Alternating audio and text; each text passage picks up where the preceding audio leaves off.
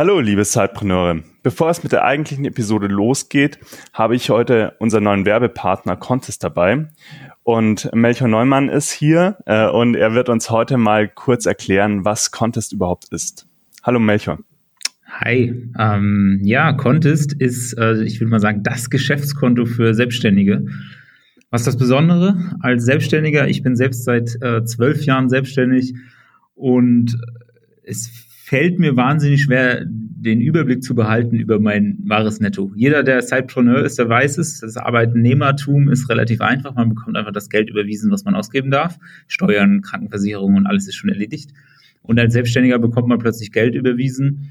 Und ja, wenn ich 5000 Euro in Rechnung stelle, dann bekomme ich nicht nur die 5000 Euro, sondern bekomme sogar noch mal on top die, die Umsatzsteuer muss dann aber davon die Umsatzsteuer zurücklegen und die Einkommensteuer und braucht irgendwie so einen laufenden Überblick. Und das macht Contest, das Geschäftskonto Contest äh, in Echtzeit selbst. Das heißt, Contest zeigt Selbstständigen immer ihr wahres Netto an und zeigt immer an, ähm, wie viel eigentlich mein Geld ist, wie viel eigentlich für die äh, Steuer zurückgelegt werden muss und wie viel für die Umsatzsteuer.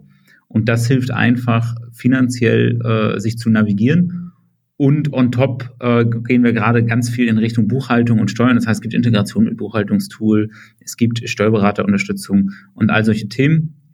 Ähm, das unterscheidet uns von anderen, dass wir wirklich ganz konsequent auf die Solo-Selbstständigen gehen und für die das beste Angebot entwickeln wollen. Das klingt doch nach einem Konto, das mitdenkt, gerade für uns äh, Sidepreneure. Und weil das ja noch nicht genug ist, haben wir uns auch eine Aktion überlegt für die Sidepreneur Community. Melchior, was haben wir uns denn überlegt? Ja, für alle Sidepreneure und alle Hörer dieses Podcasts gibt es äh, 50 Euro Startguthaben auf das Konteskonto. Das heißt, den Link, den du wahrscheinlich in die Shownotes oder so postest, äh, bitte über das, über den Link das Konto öffnen. Da gibt es nämlich 50 Euro, die gibt es woanders nicht. Genauso machen wir es. Wir packen den Link in die Shownotes und jetzt viel Spaß mit der Episode. Hallo und herzlich willkommen im Sidepreneur Podcast. Hier dreht sich alles ums Thema nebenberufliches Gründen, Selbstständigkeit und Unternehmertum. Dein Host für die heutige Folge ist Peter Lutsch. Und jetzt ganz viel Spaß mit der folgenden Episode.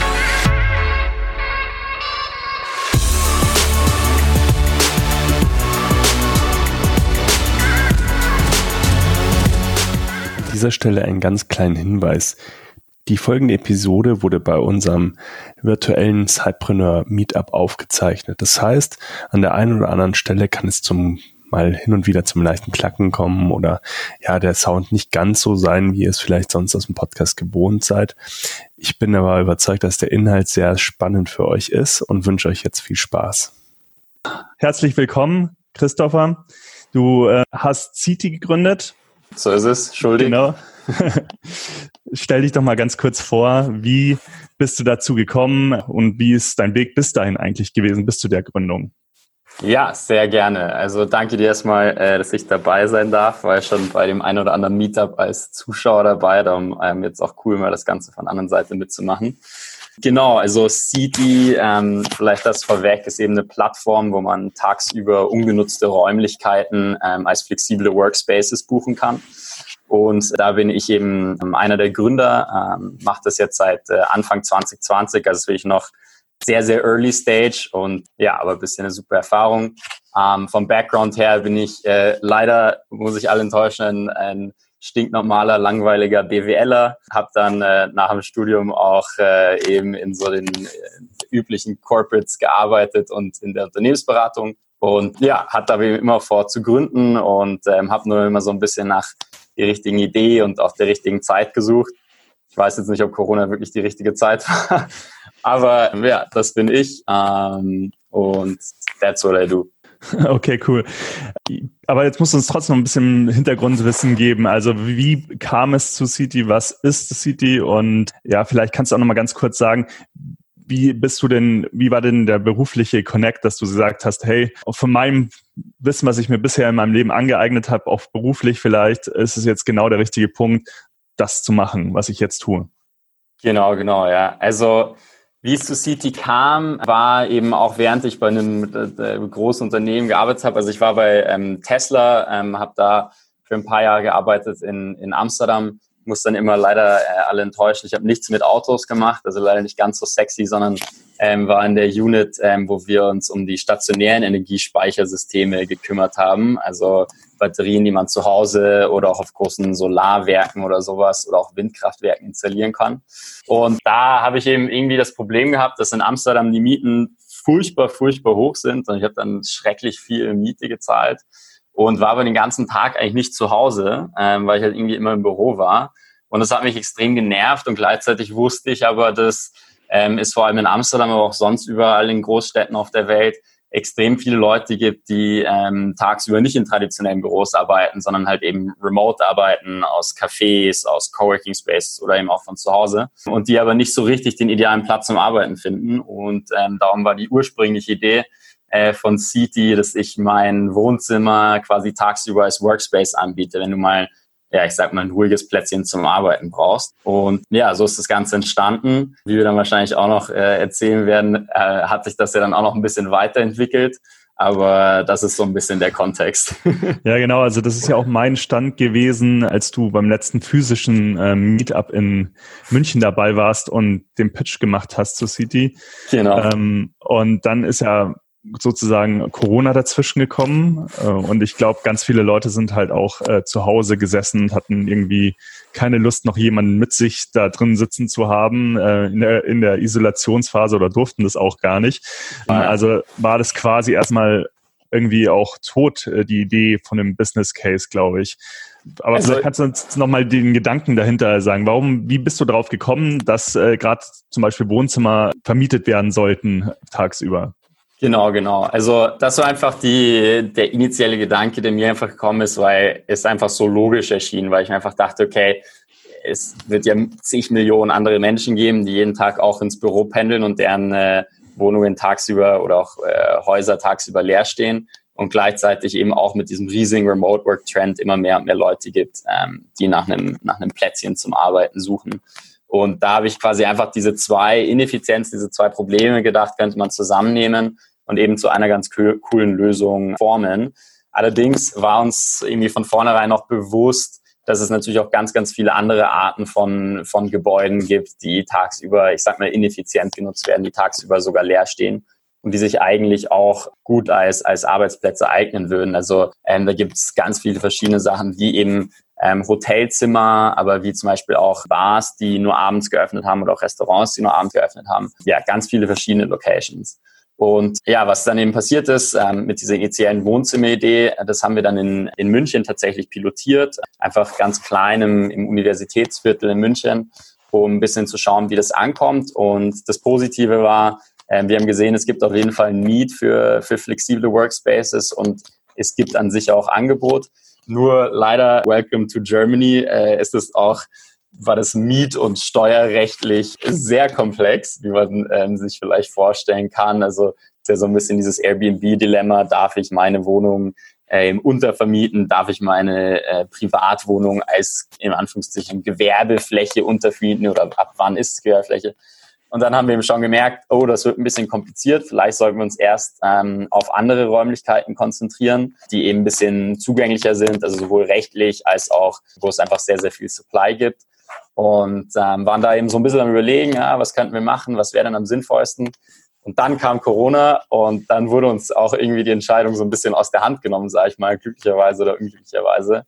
Und dann haben wir uns eben entschieden, uns auf die Hotels zu konzentrieren. Und das ist jetzt auch, ähm, was wir derzeit machen. Das heißt, Hotels haben gerade aktuell äh, vermutlich, also gerade Business Hotels, wenig Auslastung und dann habt ihr die Hotelzimmer ja als äh, ja, Rückzugsorte zum Arbeiten angeboten.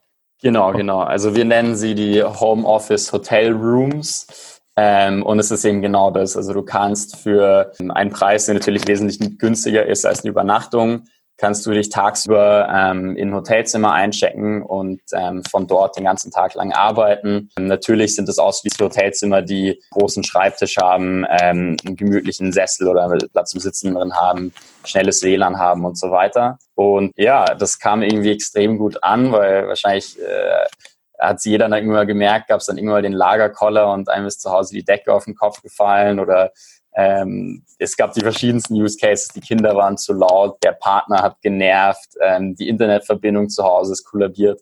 Und ja, so haben wir dann eine ganz, ganz gute Userbase ähm, zusammengetrommelt, die eben quer durch Deutschland wirklich diese Hotelzimmer tagsüber als, als Workspace gebucht hat. Mhm. Und wie haben die Hotels auf eure Anfragen da reagiert? Weil ich meine, es ist ja doch noch ein bisschen anderer Use Case der Zimmer. Man hat ja vielleicht nicht in jedem Hotel schnelles Internet, vielleicht fehlt auch der Drucker. Ich glaube, dass da schon auch vielleicht auch Bedenken da war, sowohl auf der Nutzerseite als auch auf der ja, Anbieterseite von den Räumen. Wie waren da so die ersten Gespräche? Kannst du da vielleicht auch irgendwas Kurioses erzählen? Äh, war da irgendwie, was ist euch so begegnet an Rückfragen, als ihr das angeboten habt?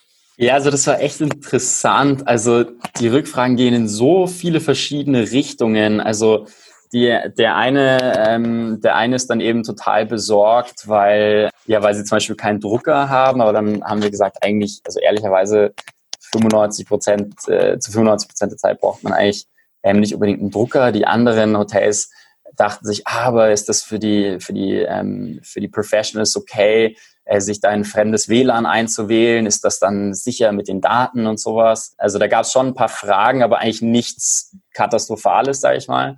Und ähm, auf der Nutzerseite wurden wirklich Leute mit extrem offenen ähm, Armen empfangen. Also viele haben sich da, glaube ich, wirklich nach einem, nach einem ruhigen Rückzugsort, wie du es gesagt hast, ähm, gesehnt und es kam dann auch super gut an. Es war eigentlich echt ganz spannend. Am Anfang haben wir wirklich einfach, also nachdem wir uns, die, nachdem wir uns dafür entschieden haben, ähm, quasi diesen Pivot zu den Hotels zu machen, haben wir halt ja einfach knallhart jedes Hotel angerufen, versucht mit irgendjemandem, der was entscheiden kann, zu sprechen und den zu sagen, äh, den zu vermitteln, dass wir doch äh, eigentlich wirklich seriös sind und äh, obwohl wir noch so ein junges Unternehmen sind. Aber die waren ähm, wirklich alle super offen und das Coole ist, man hat dann gesehen, dass das schon auch eine recht starke Community irgendwie ist. Also die Hotels sprechen auch ähm, untereinander viel miteinander und so hat sich das dann auch echt schnell verbreitet. Also die ersten paar Hotels haben wir manuell ongeboardet, aber die letzten 100, 150 haben sich wirklich völlig selbstständig dann ähm, einfach bei uns auf der Plattform registriert und so hat sich das so ein bisschen verselbstständigt.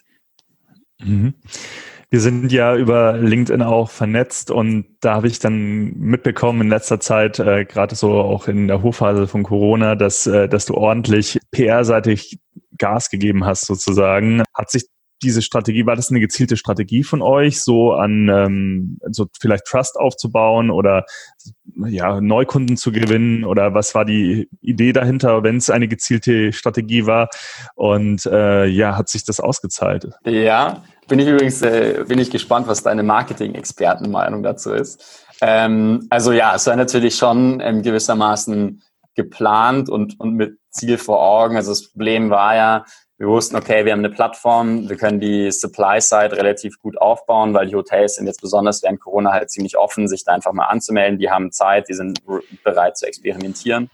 Und äh, natürlich brauchst du ähm, immer zwei Seiten auf der Plattform. Und leider Gottes äh, haben wir ein sehr geringes beziehungsweise gar kein Marketingbudget gehabt und ähm, haben dann halt gesagt, okay, was sind denn so ähm, Wege, wie wir kreativ sein können ähm, und wie wir ein bisschen Aufmerksamkeit gewinnen können. Und haben uns dann eben entschieden, okay, wir können uns ja eigentlich so ein bisschen als Support Your Local, ähm, so Corona-Hilfsinitiative, also Corona-Hilfsinitiative ist jetzt ein bisschen überspitzt, aber so Support Your Local-Initiative ähm, positionieren, weil wir eben auch lokale Hotels unterstützt haben, die komplett leer waren, ähm, dass die wenigstens ein bisschen Auslastung haben, dass die ein bisschen ihre ihre Kosten decken können, dass die ähm, auch ein paar Mitarbeiter im Haus behalten können und nicht vielleicht alle in Kurzarbeit schicken müssen oder sowas. Und das kombiniert mit, ja, junges Startup, ähm, kam dann irgendwie in den Medien, also sowohl in den traditionellen ähm, als auch, ich sag mal, den, den ähm, ähm, digitalen neuen Medien, Media Channels ziemlich gut an. Und ja, so haben wir dann ähm, ganz gut Aufmerksamkeit bekommen ähm, irgendwie ja, in der Süddeutschen Zeitung, ähm, Fernsehen, Radio, im Podcast jetzt, soll, soll es ja auch bald sein. ja, aber haben da auch echt viel gelernt, äh, welche Kanäle ähm, gut funktionieren, überraschenderweise welche auch nicht so gut funktionieren. Ähm, also es war echt eine super spannende Erfahrung. Okay, das heißt, ihr hattet wenig Marketingbudget, ihr musstet irgendwie eure Zielgruppe erreichen. Jetzt habt ihr ja mit dem Marktplatzmodell ja auch zwei Zielgruppen, was es ja nicht unbedingt einfacher macht. Worauf hat es jetzt äh, im Endeffekt bei euch mehr eingezahlt? Auf B2C ähm, oder auf der Hotelseite sozusagen? Ja, also das war, das war für mich super interessant und ein Riesen-Learning. Also ähm, als wir das erste Mal in der Süddeutschen Zeitung waren oder als wir wussten, dass wir in die Süddeutsche Zeitung kommen würden, dachten wir, wow, das wird jetzt äh, B2C-seitig richtig einschlagen. Das wird jetzt jeder lesen und da werden sicher gleich morgen die Anmeldungen durch die Decke gehen ähm, auf der, auf der User-Seite was dann aber nicht passiert ist tatsächlich. Aber dafür haben viele Hotels das gelesen und nach einer gewissen Reaktionszeit haben sich dadurch einige Hotels dann angemeldet. Auf der End-User-Seite, was ähm, extrem gut funktioniert hat, was mich ein bisschen verblüfft hat, jetzt wirst du mich vielleicht als Nicht-Marketing-Experte ein bisschen auslachen, aber uns hat dann dieser ja, ähm, Blog, Instagram-Kanal mit Vergnügen angeschrieben und meinten halt, ja, das klingt irgendwie ganz cool, was ihr da macht. Und ich schwöre dir, ich kannte die nicht, hatte keine Ahnung, wer die sind. Und ich dachte mir so, ja, okay, also cool, wenn die über uns posten wollen, schaden kann es auf keinen Fall. Und habe dann das irgendwie auch nicht wirklich weiter verfolgt. Und auf einmal, von einem Tag zum nächsten, gingen dann die Anmeldungen auf der User-Seite durch die Decke und die Buchungen gingen durch die Decke. Und wir dachten so, what, what the hell, was ist funktioniert, äh, was ist passiert? Und ähm, ja, das war dann, das war dann mit Vergnügen. Also die haben dann in jeder Stadt in Deutschland über uns gepostet. Und ähm, das war dann halt auch direkt unsere Zielgruppe, also so ja irgendwie zwischen, ich sag mal, irgendwie 25 und 35, so ein bisschen Digital Native Professionals, ähm, die ein bisschen so open-minded sind. Und das hat für uns super, super gut funktioniert. Und ähm, das war echt, ja, also unbezahlbares Learning für uns ähm, als, als Startup. Ja, spannend. Also durchaus auch, dass man das medientechnisch unterscheiden kann, ähm, was auf welcher Zielgruppe des Marktmachtmodells ja. besser geklappt hat. Ja, mit Vergnügen. Ähm, ist mir, wäre mir jetzt aber so spontan auch nicht eingefallen, aber ist natürlich sehr naheliegend. Äh, ja. Der Matze Hilscher hatte übrigens auch einen sehr äh, ja, guten Podcast, äh, Hotel Matze, der Geschäftsführer und der Gründer von. Ah, wirklich? Muss ich mir mal anhören. Ähm, genau. Also vielleicht hier auch nochmal ein Shoutout an Matze. genau. Ich, ich, ich, hoffentlich hört er jetzt nicht, dass ich sage, ich habe noch nie von denen gehört gehabt. ja, Chris, du, äh, es ist ja so, jetzt langsam lockert sich ja wieder so die Situation und ich denke mal auch, dass die Hotelbuchungen wieder zunehmen, ähm, auch wenn es natürlich nicht auf dem Niveau ist, wie es vorher war. Aber langfristig könnte es ja durchaus sein, dass sich das wieder auf einem deutlich höheren Niveau an, ähm, ja, einpendelt. Wie ist dann dann eure Strategie? Meinst du, ist die Auslastung danach immer noch so hoch, also so niedrig, besser gesagt, dass ihr mit ergänzend gut agieren könnt? Oder wie siehst du da die Marktlage?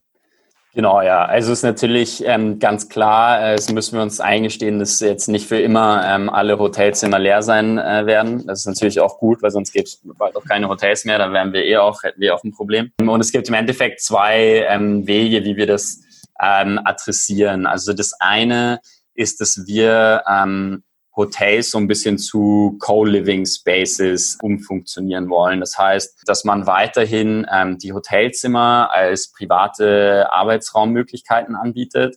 Das wird, glaube ich, bin ich sehr überzeugt davon sogar, langfristig auch eine Option sein. Also die durchschnittliche Auslastung von Hotels in Deutschland liegt ungefähr 70 Prozent ähm, im Durchschnitt. Also das sollte möglich sein auf dem Weg und auch, woran wir ein bisschen arbeiten, womit wir gerade mit ein paar Hotels experimentieren, ist mit der doppelten Buchung tatsächlich. Also sprich, dass du ein Zimmer einmal tagsüber an einen äh, Working Guest ähm, vermittelst und danach nochmal zur Übernachtung an einen Übernachtungsgast ist natürlich vom Prozess her um einiges komplexer, aber das Hotel kann dadurch am Ende vom Tag zusätzliche Erträge generieren. Und ja, dadurch bleibt es auch äh, nach wie vor ein, ein, spannender Case für Sie. Das andere, was wir eben in den Hotels machen, ist auch andere Räumlichkeiten jetzt äh, dazu zu holen. Also ähm, viele, viele von unseren Hotels haben halt zum Beispiel auch Meetingräume, Tagungsräume ähm, und sogar größere Konferenzsäle. Da ist der Plan, die großen Säle sogar zu so Coworking Spaces umzufunktionieren, weil da die Auslastung tatsächlich sehr, sehr niedrig ist.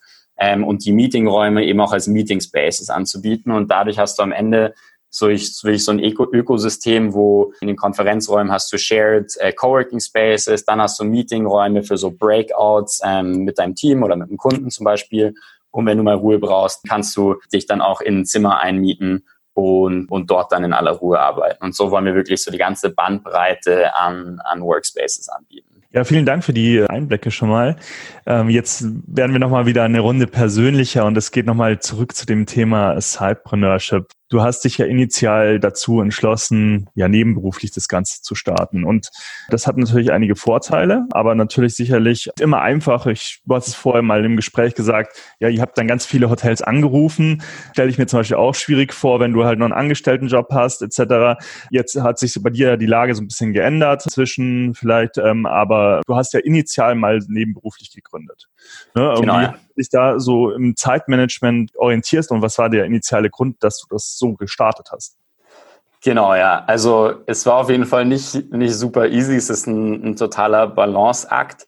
Ähm, muss auch sagen, das geht oder ging für mich nur, weil ich auf beiden Seiten, also sowohl beim, beim Fulltime-Job als auch beim Startup halt echt auch ein super, super Team ähm, so an der Seite hatte, die halt, äh, auf die ich halt auch völlig vertrauen konnte. Und dadurch gibt es dir halt dann noch ein bisschen mehr Freiraum, dich mal für eine gewisse Zeit auf das eine Thema oder für eine, für eine andere Zeit wieder mehr auf das andere Thema zu fokussieren. Also das äh, war für mich wirklich super, super, super wichtig. Das Zweite, was auch wirklich so ein bisschen Skill war, dass ich mir mit der Zeit dadurch erzwungenermaßen aneignen musste, ist einfach so das Thema Priorisierung. Ähm, jeden Morgen ist deine To-Do-Liste unendlich lang und es ist nicht möglich, das alles in 24 Stunden zu machen. Und das muss dir halt einfach bewusst sein und darum musst du einfach jeden Tag selektiv auswählen, okay, was, äh, was muss heute erledigt werden und was kann vielleicht, was kann vielleicht bis morgen warten. Und ich muss auch zugeben, ich war nicht wirklich so gut im Time Management. Ich bin, äh, bin einer, der auch gerne mal so zwischen Tasks so ein bisschen hin und her hüpft und, und immer mal wieder was anderes macht, also über den Tag verteilt. Und ja, da muss man dann echt ein bisschen, ein bisschen streng mit sich sein. Ähm, aber dann funktioniert es auch ganz gut. Und wie hast du das geschafft, dass du gesagt hast, ich bin jetzt, äh, du hast es so äh, ganz nebenbei gesagt, ich habe mir gesagt, man muss ein bisschen strenger mit mir sein. Ja. ich stelle mir das als Prozess ja auch nicht ganz einfach vor. Also wie hast du das dann wirklich so den Turn geschafft, da einen Schritt voranzukommen in dem Bereich? Ja, also in den ganz krassen Zeiten war es knallhart so, dass du halt um 7 Uhr aufstehst, ähm, von irgendwie 7 bis 9 halt Startup machst, von neun bis zwölf. Deinen Dayjob, zwischen zwölf und eins ähm, deine Mails für Startup-Checks, dann bis abends deinen Dayjob machst und dann ähm, halt irgendwie von acht bis elf oder so ähm, halt deinen dein Startup-Job wieder machst. Also das war, ja, war halt so meine Zeitaufteilung, ist sicher nicht das Nachhaltigste, also es wird extrem anstrengend, aber ich glaube halt dadurch äh, schaffst du mal die Grundlage, dass du sagst, okay, jetzt investiere ich gerade sechs Stunden pro Tag in mein Starter, was ja schon relativ ordentlich ist. Und dadurch kannst du mit der Zeit dann auch sehen, okay, entwickelt sich da was? Also äh, machen wir da Fortschritt? Gibt es da Nachfrage? Ja, passiert da grundsätzlich was? Und das gibt dir dann vielleicht auch ähm, ein bisschen mehr Confidence, um dann später mal die Entscheidung zu treffen, okay, jetzt ist die Grundlage da, jetzt wage ich den Sprung quasi, um mich voll auf mein Startup zu konzentrieren. Und ich glaube, das ist schon ziemlich wichtig. Also es ist auch mir super wichtig, dass du halt nicht einfach sagst, hey, ich, ähm, ich kündige meinen Job und äh, weiß aber eigentlich noch gar nicht, noch überhaupt nicht, ob mein, ob mein Startup oder mein, meine Freelance-Karriere oder sowas irgendwie funktionieren wird. Also es war sozusagen bei dir auch die Zeit, einfach den Markttest zu machen und die, ähm, ja, zu schauen, ob wo und wie du deine Kunden erreichst und ob da überhaupt Kunden draußen sind sozusagen.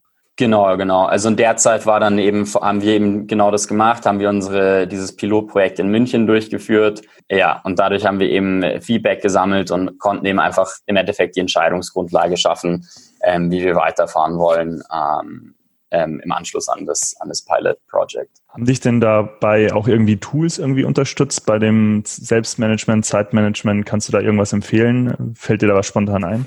Ich wünschte, ich könnte dir jetzt was Cooles erzählen, aber ich bin ähm, erstaunlicherweise in der Hinsicht super oldschool und ich schreibe mir wirklich einfach jeden Morgen meine To-Do-Liste auf ein Stück Papier auf und ähm, highlighte dann, was wichtig ist und äh, gebe mir gedanklich ein bisschen vor, wie viel Zeit ich in was investieren will und arbeite das dann so ab. Also ich benutze tatsächlich, sollte ich mir unbedingt anschauen, ich benutze Stand heute kein großes Tool, um mich beim Zeitmanagement zu supporten.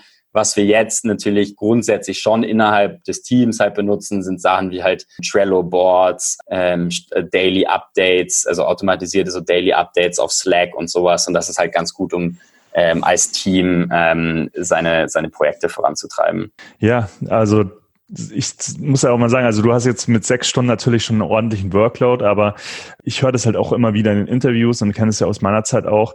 Die Leute unterschätzen halt, was sie kontinuierlich schaffen, wenn sie über eine lange, längere Zeit, über ein Jahr, jeden Tag auch nur ein, zwei Stunden am Tag schaffen. Also ja, total, ja aber sie überschätzen halt immer total, was sie in einer Woche schaffen. Das heißt, es führt oftmals, du hattest so zwei spannende Aspekte, dass man sich äh, vielleicht auch überfordert und dass man sich zu viel vornimmt, was man gar nicht schaffen kann, weil die Arbeit hört ja nicht auf. Gerade auch als Zeitpreneur, als Gründer sowieso nicht, aber als Zeitpreneur hört die Arbeit auch nie auf, dass man dann äh, auch mal realistisch einschätzt, was schafft man in der Zeit und dann aber trotzdem auch sich so die Milestones mal festhält, was man da überhaupt übers Jahr geschafft hat, weil das ist dann doch erheblich, ähm, wenn man kontinuierlich dran bleibt. Ja, hast du total recht. Also ja, es ist eben leider sogar im Gegenteil so, dass eigentlich äh, meine Erfahrung war, umso mehr Zeit du reinsteckst, umso mehr Arbeit ergibt sich dann auch wieder daraus, weil umso mehr entwickelt sich das, das Projekt und ähm, da musst du wiederum noch, äh, noch viel mehr Zeit reinstecken. Aber ja, ich stimme dir auch total zu. Es ist super wichtig und ich tue mir ehrlicherweise auch teilweise schwer damit, sich hin und wieder auch einfach mal wieder hinzusetzen und zu sagen, so, okay, schau doch jetzt auch mal zurück und schau, was du in den letzten, im letzten Monat, in den letzten drei Monaten, in den letzten sechs Monaten eigentlich schon so alles vorangetrieben hast. Und das ermutigt dann natürlich auch, ja, dass man sich auch für die Zukunft dementsprechend ähm, große Ziele setzt. Okay. Chris, ich mache das öfters mal, gerade im Live-Podcast finde ich das immer ganz spannend, so Rapid-Fire-Questions. Das heißt, ja. ich würde dich halt einfach bitten, ganz kurz so einen Satz zu vervollständigen. Okay. Ähm, und bin gespannt, was du da wirklich knapp dazu äußern kannst. Also kein Roman äh, verfassen jetzt mündlich, sondern okay. wirklich äh, knapp. I try. Ich bin, ich bin leider manchmal ein bisschen eine Labertante, aber ich versuche mich knapp zu halten. Wenn ich während meiner Studienzeit an Unternehmertum gedacht habe, war es Punkt, Punkt, Punkt. Wenn ich während meiner Studienzeit, okay, jetzt muss ich doch ein bisschen ausholen, sorry. Ehrlicherweise ziemlich wenig. Also ich habe während meiner Studienzeit ziemlich wenig über, über Unternehmertum nachgedacht, leider. Ich habe halt BWA studiert in St. Gallen und da wird jeder darauf getrimmt, leider Gottes, einfach irgendwie brav Banker oder Unternehmensberater zu werden. Und mir ist es tatsächlich erst später wirklich als reale Möglichkeit in den Sinn gekommen, dass man es auch selber machen kann eigentlich. Okay. Lassen Sorry, wir noch das war jetzt überhaupt nicht ein Wort. Lassen wir nochmal so gelten. Wir versuchen es jetzt nochmal. Die größte äh, Herausforderung businessseitig im letzten Jahr war für mich. Die größte Herausforderung war für mich im letzten Jahr City von der Idee von einem Stück Papier in die Realität umzusetzen. Das war schon yes. ja, Rapid Fire. Mich treibt jeden Tag Punkt, Punkt, Punkt an. Ah, ganz lustig, dazu habe ich mit meiner Freundin neulich gequatscht. Die kreative Entfaltung tatsächlich. Also ich bin eigentlich so ein bisschen kreativer Typ und konnte das bisher im Job nicht so viel, äh, nicht so oft ja, nutzen. Und beim Startup kannst du super kreativ sein in allen möglichen Belangen, egal ob es Probleme sind oder Social Media Posts oder keine Ahnung was. Und äh, das treibt mich extrem voran. Das macht mir richtig Spaß. Okay, cool. Damit sind wir auch durch und ich würde dich jetzt noch bitten, abschließend einmal und mit uns zu teilen, welche Ressourcen dich denn businessseitig weitergebracht haben. Also was kannst du empfehlen? Bücher, Veranstaltungen, äh, Videos? Ja, was hat dich so beeinflusst? Ja, also eine Quelle, die mir nicht so bekannt war, ähm, die ich aber jetzt vor allem, wenn es ums Thema Startup gründen ähm, geht, sehr, sehr nützlich fand, waren tatsächlich so die Blogs von VCs, also von Venture Capital Firmen. Ähm, die schreiben da wirklich extrem ausführliche und extrem hilfreiche ähm, Artikel und Berichte über sämtliche Nischen, also über egal was für ein Geschäftsmodell dein Startup hat, egal wo es aktiv ist, egal welche Zielgruppe, findest du garantiert ähm, irgendwo ähm, online von einem großen VC ein paar Blog-Einträge dazu, die dir helfen zu überlegen, worauf musst du dabei besonders achten, was ist auch einem VC dabei wichtig, äh, wie kannst du mit dem Konzept wachsen, äh, was sind häufige Probleme etc. Also das fand ich super, super, super hilfreich.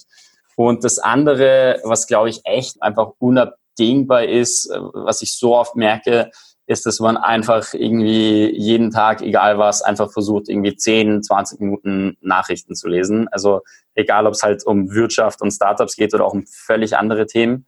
Mir kommt zumindest so vor, dass man dann dadurch so oft dann irgendwie mittel- und langfristig irgendwelche Dots connected und irgendwelche Verbindungen herstellt. Und ich glaube, das ist einfach, egal was für ein Startup man hat oder sonst was, einfach super, super wichtig zu wissen, ja, was in der Welt um einen, um einen herum passiert. Also das sind so meine zwei äh, Hauptressourcen, würde ich sagen. okay, cool. Ja, Chris, wenn man Rückfragen zu dir hat und zu City, wo kann man euch äh, am besten kontaktieren? Also überall eigentlich. Am einfachsten ist wahrscheinlich einfach, wenn man auf unsere Website geht, also www.city.co. Übrigens, City äh, schreibt man S-E-A-T-T-I. Steht nämlich für Seed Table in Internet, weil wir sagen, das ist äh, alles, was man so zum Arbeiten eigentlich braucht. Ja, und da sind das äh, dein persönlicher Chief Customer Service Officer äh, Christopher Beery äh, über WhatsApp und E-Mail äh, und äh, sämtliche anderen Kommunikation Kommunikationskanäle ähm, erreichbar. Also ähm, gerne dort, aber sonst natürlich sind wir auch auf ähm, Facebook, äh, äh, Facebook, LinkedIn, Instagram, ja, die üblichen Verdächtigen. Ja, vielen, vielen Dank für die spannenden Insights und es ist immer wieder total spannend auch, was äh, sich so ergibt von Meetup zu Meetup. Wie gesagt, ich darf das ja schon ein bisschen verfolgen, ähm, was was also der, die Fortschritte sind, die du gemacht hast in der Zeit auch. Ja. Und für mich auch nochmal wirklich ein spannendes Update gewesen jetzt. Ich hoffe, das ging unseren Zuhörern, die es live verfolgt haben, auch so. Also ich würde euch gerne allen die Möglichkeit jetzt geben, auch Fragen an äh, Chris zu stellen. Dafür gerne einfach kurz in den Chat eintippen, wenn ihr irgendwas ähm, fragen wollt. Und dann ist das natürlich auch mit auf dem Podcast drauf. Yes, gerne her damit. Genau, Alexander hat gefragt, wie lange hat es von der Idee bis zur Gründung bei euch gedauert? Ja, gute Frage. Erschreckend lang, muss ich sagen. Also diese erste Idee eben mit den Wohnzimmern und so ähm, hatte ich eigentlich schon vor zwei Jahren und die hat dann lange irgendwie bei mir im, im, im, im Gehirn ist die rumgeschwommen, aber ja, habe sie irgendwie dann nie, äh, nie ganz durchgezogen aus den verschiedensten Gründen. Ich muss auch sagen, man findet da auch gerne mal natürlich Ausreden, weil das Corporate Life ist ja irgendwie auch ganz bequem. Man kriegt ein nettes Gehalt und muss sich sonst um nicht allzu viel kümmern. Äh, arbeitet ja vielleicht nicht 9 to 5, aber mehr oder weniger. Und ja, bis ich mir dann so ein bisschen den Tritt in den Hintern gegeben habe, äh, hat es dann ja also wirklich über ein Jahr gedauert. Also sprich schlussendlich von der ersten Idee bis zum bis zum richtigen Launch, ähm, den wir ja jetzt vor irgendwie zwei oder drei Monaten hatten, waren es knapp zwei Jahre. Und vielleicht hier nochmal von Thomas die anschließende Frage. Von der Gründung bis zum Livegang, also wo ihr dann wirklich initial gegründet habt, formell, glaube ich, ist die Frage, wie lange war da so die Zeitspanne? Ja, ziemlich genau. Also das ging ziemlich Hand in Hand. Also das war so ja fast dieselbe ähm, Timeframe, würde ich sagen. Franziska fragt, wie viele Gründer wart ihr denn? Zu Beginn hat sich da irgendwas vielleicht auch geändert? Wie viele seid ihr denn aktuell? Genau, ja, also das ist so ein bisschen ähm, die Frage, also ja, ist die Frage, wie man das jetzt genau definiert. Im Endeffekt, also ich hatte am Anfang eben die Idee, ähm, habe damit ein bisschen rumgespielt, habe dann meinen Mitgründer ähm, Johannes zunächst an Bord geholt, der mit mir studiert hat, aber auch ein bisschen Informatik-Background hat und darum war er so ein bisschen für mich die, die ideale Ergänzung. Und dann haben wir Anfang diesen Jahres ähm, noch einen dritten Co-Founder mit an Bord geholt. Das ist der Dima ähm, als unseren CTO. Ähm, als wir dann eben wirklich gesehen haben, okay, wir müssen jetzt wirklich ähm, eine richtig solide Technologie auf die Beine stellen, haben wir uns eben entschieden, ihn auch an Bord zu holen. Das heißt, wir sind ähm, jetzt drei Co-Founder und haben noch zwei äh, Freunde, die uns, ich sag mal, ähm, in ihrer Freizeit ähm, noch ein bisschen unterstützen mit ja, ähm, Marktanalysen, mit äh, Sales-E-Mails schicken, ähm, einfach so, so Aufgaben, die man auch mal ein bisschen in Anführungszeichen nebenher machen kann. Also das ist so, so unser Team. Ja, Chris, du bist nicht entlassen. Es kommen noch einige Fragen. Die ja, ich sehe es, aber cool. Eh gut, eh gut. ja, als nächstes eine relativ allgemeine Frage von Fidan. Äh, er fragt, lohnt es sich in Deutschland ein Startup zu gründen? Hm, das ist natürlich tiefgründig. Also es hat sicherlich seine Vor- und Nachteile. Ich glaube vorab, wenn du in Deutschland wohnst, dort dein berufliches Netzwerk hast, äh, die Sprache natürlich sprichst etc., dann macht es im ersten Schritt sicherlich Sinn, in Deutschland zu gründen, außer du hast jetzt natürlich ein Business Model, wo du sofort erkennst, hey, das würde in Myanmar super durch die Decke gehen. Es hat aber, achso ja, sorry, und es Ähm, hat schon auch gewisse Vorteile, ich sag mal finanziell. Es gibt schon sehr, sehr viele Supportprogramme, ähm, Exist-Gründerstipendien, alles Mögliche und in Berlin auch eine super, super große VC-Szene. Ähm, allerdings im Gegenzug eben schon auch viel Bürokratie und Red Tape, hohe Personalkosten natürlich, äh, verhältnismäßig hohe Steuern und nicht zuletzt auch was war der letzte Punkt? Ach so, ja, nicht zuletzt auch, wenn man es jetzt zum Beispiel mit, mit USA vergleicht, ähm, ein bisschen ja, weniger, vielleicht ein bisschen weniger offenes Mindset, ein bisschen weniger VC oder Investorenkapital auch. Also ich habe ich hab immer das Gefühl, wo in Deutschland ähm, 100.000 ähm, Euro Ticket äh, von einem VC geschrieben wird, wird für genau dasselbe in San Francisco ein 1 Million Dollar Ticket geschrieben, so ungefähr. Ähm, aber ja, also es hat so Vor- und Nachteile, aber grundsätzlich steht es, glaube ich, außer Frage ähm, im ersten Schritt, wenn man aus, der, aus, aus Deutschland kommt und wie gesagt, ein Netzwerk hier hat, das hier mal anzustarten. Vielleicht nehme ich da gleich nochmal anschließend die Frage von Thomas auf, ähm, weil es gerade um die Finanzierung geht. Habt ihr gebootstrapped oder hattet ihr von Anfang an Investoren oder eine Förderung? Nee, genau. Also wir haben voll gebootstrapped, ähm, alles, also die, die geringen Kosten, die wir hatten, aus eigener Tasche gezahlt. Sind jetzt gerade tatsächlich dabei, unsere Pre-Seed-Funding-Runde äh, zu raisen und hoffen, dass wir die auch möglichst bald abschließen können. Äh, da kann ich dir hoffentlich bald Updates zu geben. Sehr gut. Dann kam von Sam die Frage, wie hast du deine Co-Founder gefunden? Äh, oder hast du da generell Tipps, äh, wie man an einen Co-Founder kommt? Ja, also ich hatte eben mit, mit Jojo, mit Johannes das Glück, dass ich ihn einfach schon seit x Jahren kannte von der Uni und dass, dass ich so eben einfach, ich sag mal, auf freundschaftlicher Ebene ergeben hat. Das ist wirklich das Best-Case-Szenario, dass man jemanden findet, den man wirklich schon lange kennt ähm, und auch total vertraut und so weiter. Gefällt natürlich übrigens auch Investoren viel besser, wenn man, wenn man sich schon ewig lang kennt. Ähm, aber auf der anderen Seite Dima zum Beispiel haben wir äh, über AngelList, also über die, die Online-Plattform gefunden, in Anführungszeichen. Ähm, da haben wir uns dann einfach ein paar Monate lang über, das, über die Idee ausgetauscht. Er fand das super spannend. Und ähm, als wir dann irgendwann gemerkt haben, okay, wir haben den Need und ähm, der Personal Fit ist auch gut, ähm, haben wir uns da entschlossen, ihn auch an Bord zu holen. Das heißt, es kann so, also sowohl aus der einen als auch der anderen Richtung kommen. Im Best-Case-Szenario ist es schon so, dass es halt jemand ist, den du kennst oder der zumindest dein Netzwerk ist. Ähm, aber auch sonst würde ich halt sagen, ähm, scheue nicht davon ab, ähm, auch auf Plattformen nach Co-Foundern zu suchen. Es gibt ja auf der Welt so viele super smarte, super motivierte und super gut passende Leute, ähm, dass man da bestimmt auch jemanden findet. Dann vielleicht noch anschließend, wo du jetzt gerade über das Team gesprochen hast, gibt es denn außer den Foundern aktuell ähm, noch weitere Teammitglieder? Also wie groß ist euer Team? Genau, also wir sind eben fünf Leute, also wir haben eben die drei Co-Founder und dann noch zwei andere an Bord, ähm, die parallel zum Studium ähm, uns noch in ihrer, in ihrer freien Zeit unterstützen mit ähm, Sales und Marketing äh, hauptsächlich. Apropos Marketing. Thomas fragt, wie viel Energie ist anteilmäßig fürs Marketing nötig und ähm, wie ist das Marketing bei euch aufgestellt?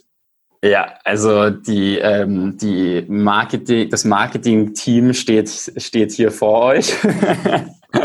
also so sind wir ähm, aufgestellt es ist ein bisschen so ein schwarzes Loch-Marketing. Also man kann ja irgendwie so endlos viel Zeit und Energie und auch Geld vor allem reinstecken. Das Schwierige ist halt nur, das möglichst effizient zu gestalten. Es fluktuiert bei uns auch so ein bisschen, je nachdem, ob wir gerade sagen, okay, wir wollen jetzt unbedingt um jeden Preis ähm, gerade Neukunden akquirieren oder vielleicht sagen wir dann auch eine Zeit lang, ja, wir wollen das jetzt das Angebot ein bisschen stabilisieren, uns ähm, irgendwie auf ein bisschen Data Analytics konzentrieren, ähm, ein bisschen auf Website Performance konzentrieren etc. Und ja, von daher, ich weiß jetzt nicht, wie man das genau quantifizieren könnte, aber ich würde halt sagen, so grob stecke ich wahrscheinlich eine halbe Stunde bis Stunde am Tag in, in Marketing-Efforts. Dann kam die Frage von Benjamin ähm, nochmal, du hattest ja finanzielle Förderung erwähnt, äh, vielleicht können wir das aber noch ein bisschen ergänzen, generell durch Förderung. Welche Programme waren für euch hilfreich? Gab es da irgendwas, ähm, was ihr in Anspruch genommen habt? Ja, also wir ähm, bewerben uns tatsächlich jetzt gerade für das Exist Gründerstipendium. Ähm, und das ist auch das Einzige, worauf wir uns jetzt gerade konzentrieren, weil das auch ehrlicherweise, hatte ich eben auch gesagt, viel Bürokratie, viel Red Tape schon ziemlicher Aufwand ist. Also man muss da schon einen guten Batzen Dokumente und Informationen äh, einreichen, aber ist auch fair enough ähm, für das, was man im, im Gegenzug dafür bekommt.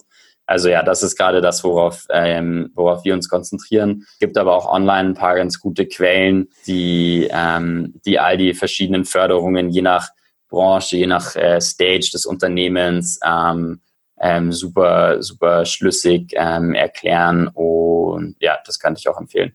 Ja, äh, vielleicht auch für euch interessant. Es gibt erstmal eine Fördermitteldatenbank, da sind öffentlich Mittel auch ähm, gelistet. Sonst macht sicherlich auch mal der, der Gang zur IHK Sinn, um da auch mal nachzufragen.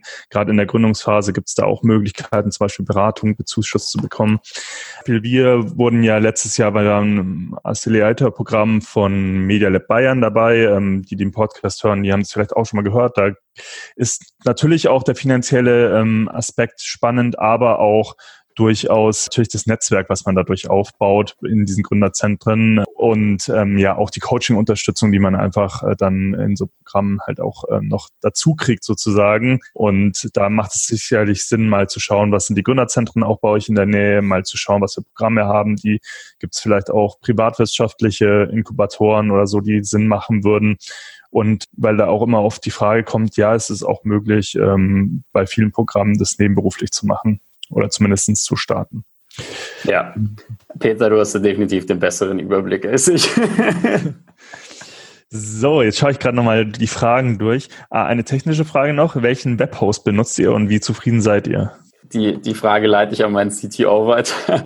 also wir benutzen, wir benutzen Amazon. Ähm, zum Thema Zufriedenheit kann ich halt nur sagen, dass die echt ganz coole Startup-Pakete haben. Also ist jetzt keine Förderung, weil man kann sich auch dort als Startup bewerben und kriegt ein gewisses Budget, ähm, irgendwie ein paar tausend Dollar oder sowas, die man, die man nutzen kann. Ähm, also insofern sind wir ähm, damit recht happy. Gut, dann hat noch Julian gefragt, ähm, wie viele eurer initialen Ideen habt ihr seit der Gründung wieder verworfen oder angepasst? Kannst du das noch zählen? nee. Also ich meine, die, äh, die größte Idee eben ganz am Anfang mit, dem, mit den Wohnzimmern haben wir, ich will jetzt nicht sagen verworfen, aber wir haben sie mal ein bisschen ähm, auf unserer Roadmap ein bisschen weiter hinten angestellt und ich will, würde sagen, das ist die größte, die allergrößte Veränderung. Ähm, das andere, was noch ganz spannend war, am Anfang dachte ich mir, ja klar, die mit Abstand größte Zielgruppe und logische Zielgruppe hier sind, ähm, sind halt Freelancer, ähm, Leute, die halt remote arbeiten.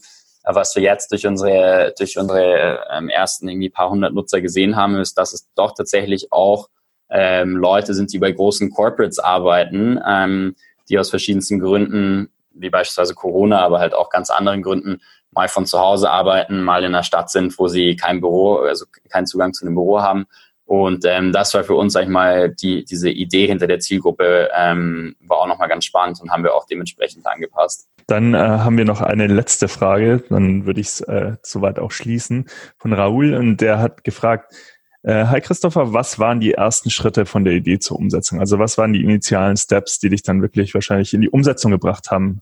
Ja, ja, ja.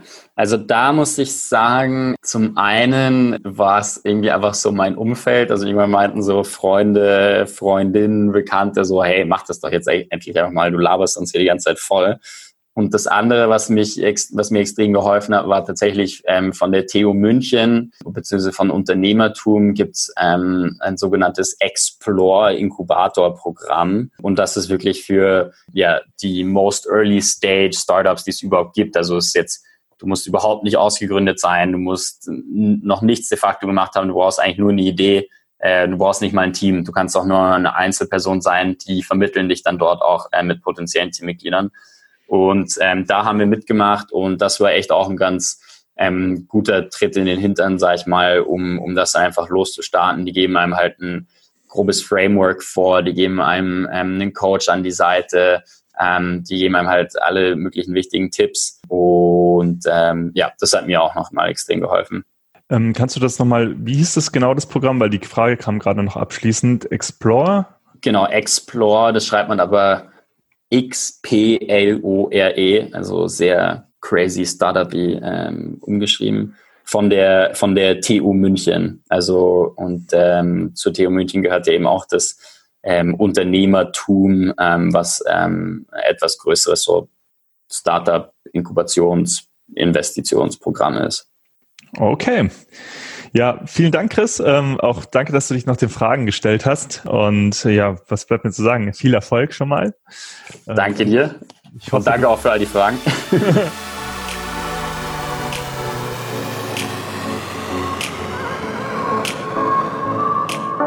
du willst noch mehr Tipps, Tricks und dich mit anderen Zeitpreneuren vernetzen, dann komm doch einfach in unsere Facebook-Community. Den Link dazu findest du in den Show Notes.